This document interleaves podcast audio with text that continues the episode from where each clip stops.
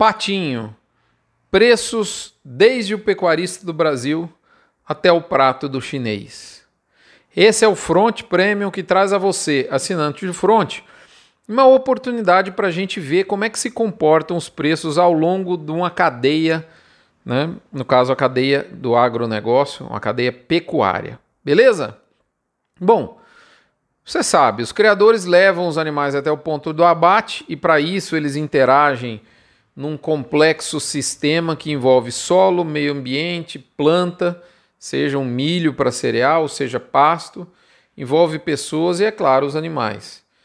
Uma vez o animal estando pronto, alguém abate o bovino, produzindo carne, ossos, sebo, couro, miúdo, subproduto e derivados e vende esses produtos no atacado, seja interno ou externo.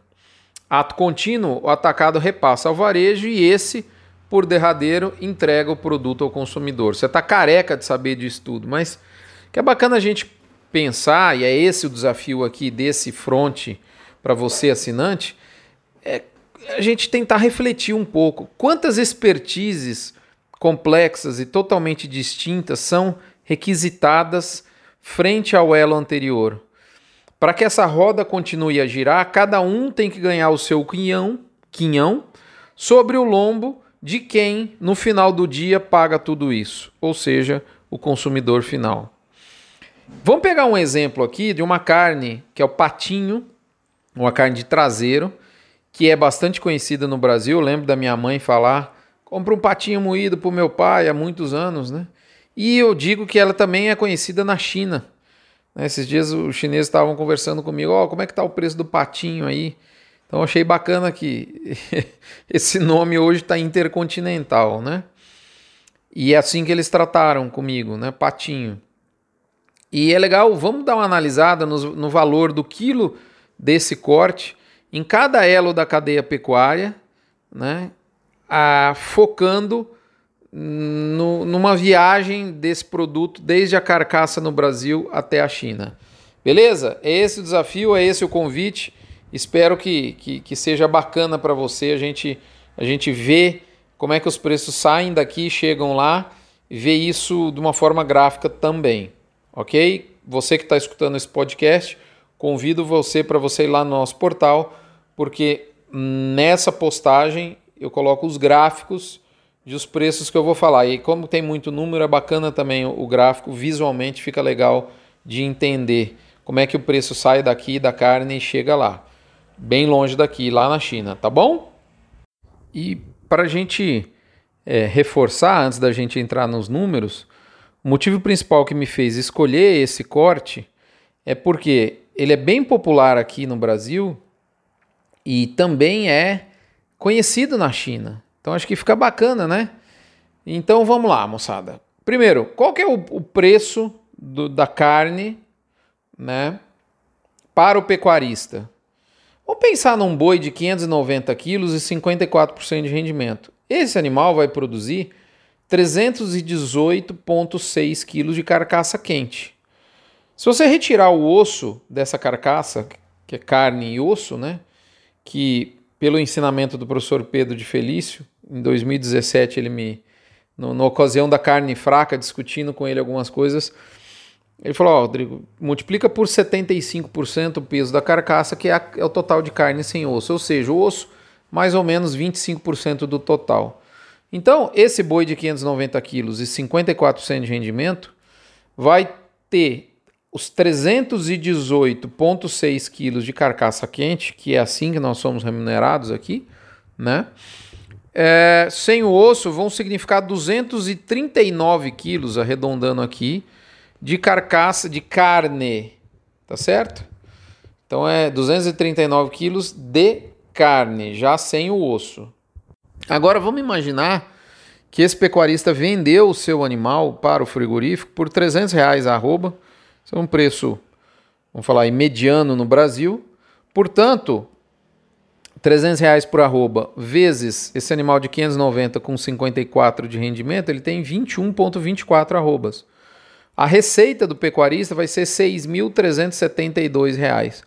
Como ele recebeu 6.372 pelo fato de ter entregado 239 quilos de carne, já tirando o osso, carne quente, entre aspas, por assim se dizer.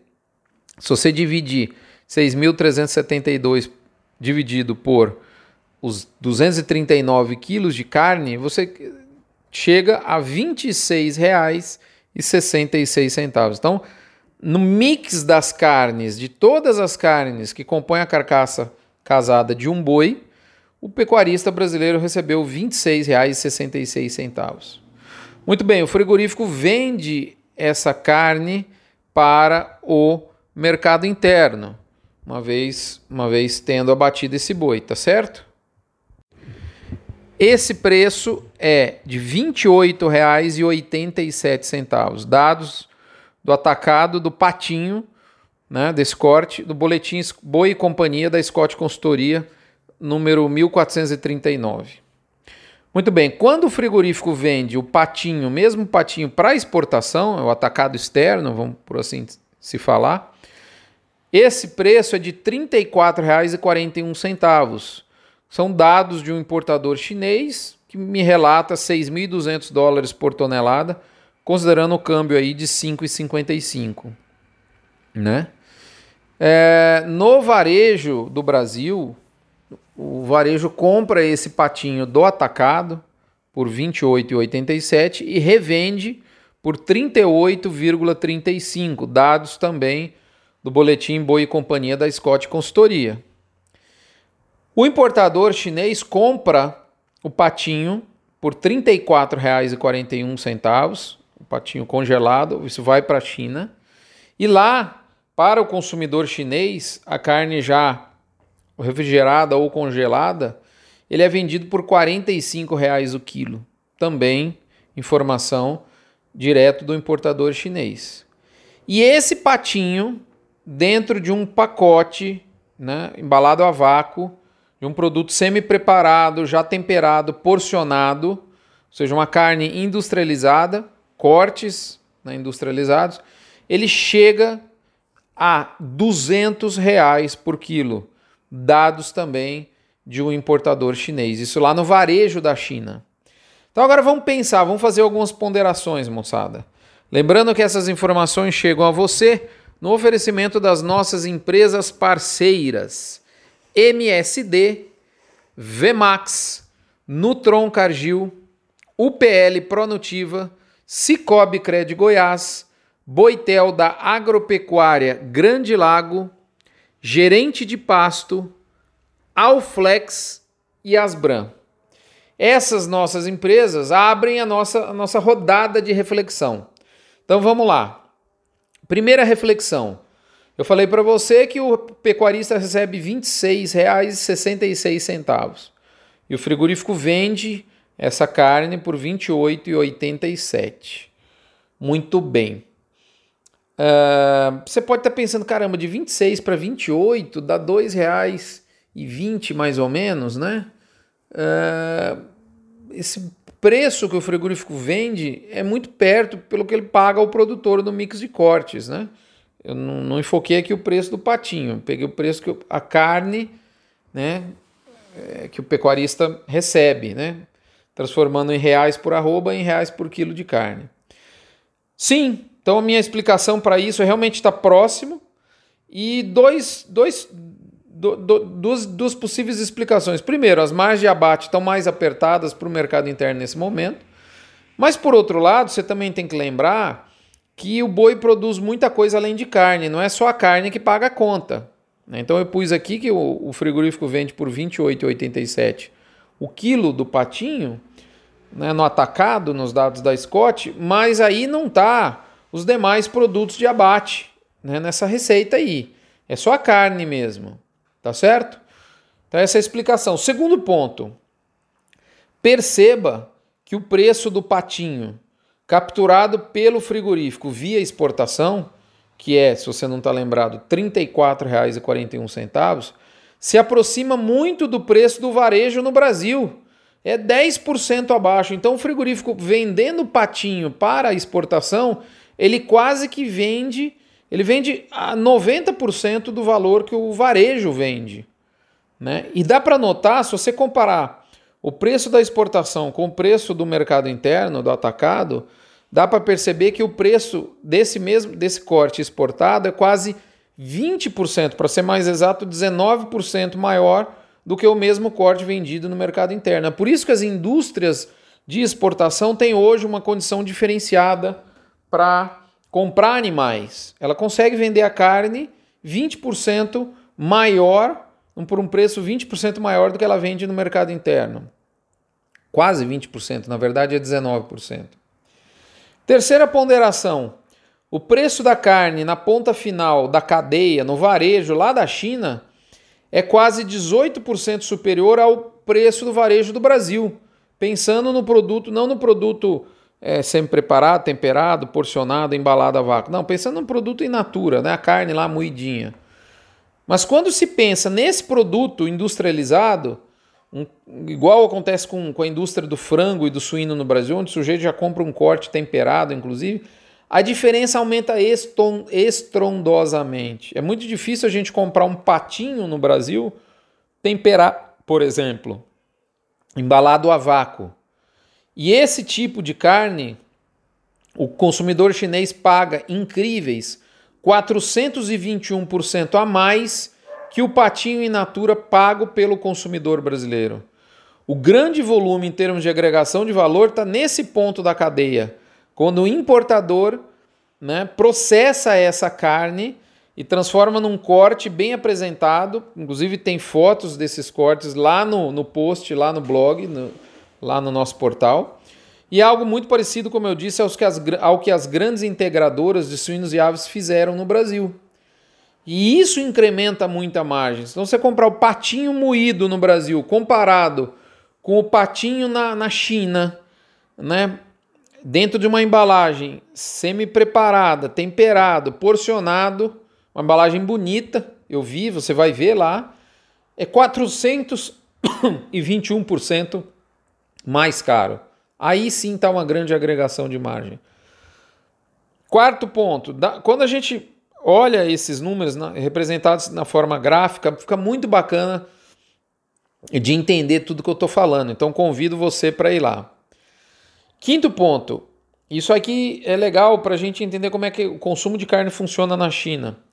O importador com quem eu conversei muito sobre esse caso em específico relata que lá na China a preferência dos adultos e crianças que consomem carne em casa é desses produtos industrializados, já temperados, porcionados, embalados, que custam o que o sujeito paga pelo que vende carne mais ou menos 200 reais por quilo.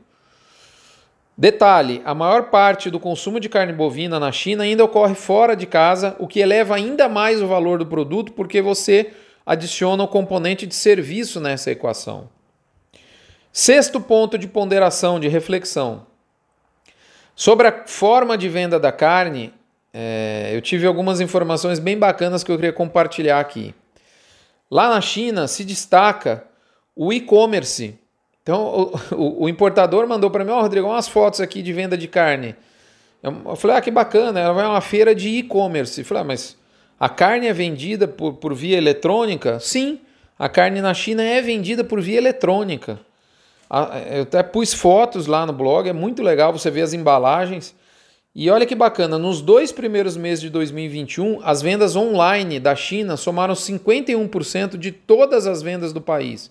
Isso é inédito no mundo. No Brasil, para título de comparação, a venda online ela é 10% do total da venda. Se você somar venda online ou venda em loja física, então, somando todo tipo de, de comércio, o online é 10% do total. Na China, pela primeira vez no mundo, foi na China e foi nesse ano, o online significou mais da metade das vendas então a maior parte das vendas hoje dentro da China é, são online. E por fim, sétimo ponto. Vamos aqui trazer mais um ponto de ponderação aqui para você. Esse, é interessante esse ponto agora que eu vou trazer aqui. Está tendo uma, uma verdadeira revolução na forma de comercializar alimentos na China. Essa revolução está em curso. Os produtores de alimentos de lá usam e abusam do online eles oferecem seus produtos em plataformas diretamente para o consumidor final inclusive usando aplicativos que permitem compras coletivas de alimentos por um condomínio ou um conjunto de casas. Imagina aí um condomínio de casas, você junta a compra de todo mundo, você não vai, cada casa vai comprar um pacote de 5 quilos de arroz. Não, o condomínio compra 300 quilos de arroz. E aí essa compra chega no condomínio, geralmente é uma, às vezes uma, uma pessoa que trabalha meio período, está querendo complementar uma renda, um estudante que estuda à noite, durante o dia tem tempo livre, enfim, um aposentado. Essas pessoas entregam, eh, organizam a entrega de, de dos pedidos para cada, para cada um da, das casas, né? enfim, que, que compraram coletivamente os alimentos. E aí perdem os supermercados e decola a comercialização via celular. Então, um bypass aí na, na, no varejo chinês e essa mega tendência inclui a carne.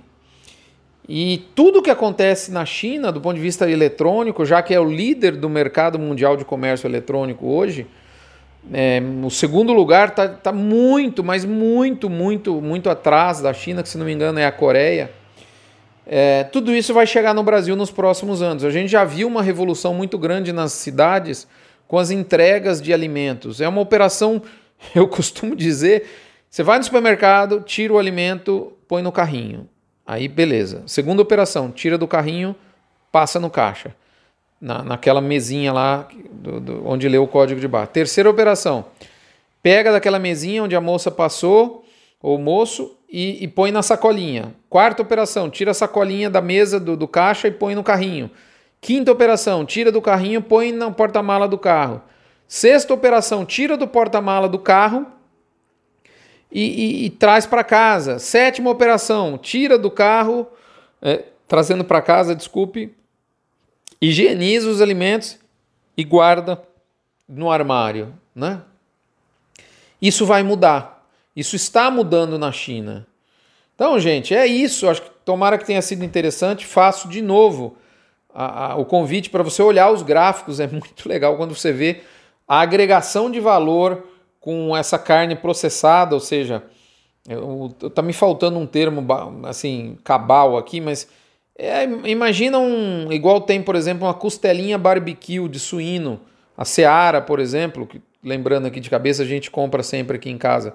Você compra costelinha, o corte porcionado, arrumadinho, já com tempero. Você só tira ele da embalagem, põe no forno e acabou a costelinha. Inclusive é muito gostosa. Propaganda à parte, né? E é esse tipo de produto porcionado, temperado, já, já condimentado, pré-preparado, embalado numa embalagem bacana, chega a 200 reais por quilo e ali se agrega muita margem. Do exportador até o varejo dentro da China. É um negócio realmente milionário e que ainda tem que crescer muito quando a gente pensa que o chinês come 5 quilos de carne por ano e que deve chegar, deve triplicar esse, esse consumo. Moçada, é isso. Obrigado pela audiência, pela paciência. Ficou um pouco mais extenso esse, esse front, mas acho que é bem bacana para a gente. A gente, a gente os, os, chineses estão conhecendo muito do Brasil, mas eu acho que a gente conhece muito pouco deles. É importante demais a gente equilibrar esse jogo de conhecimento. O nosso maior cliente está nos lendo rapidamente.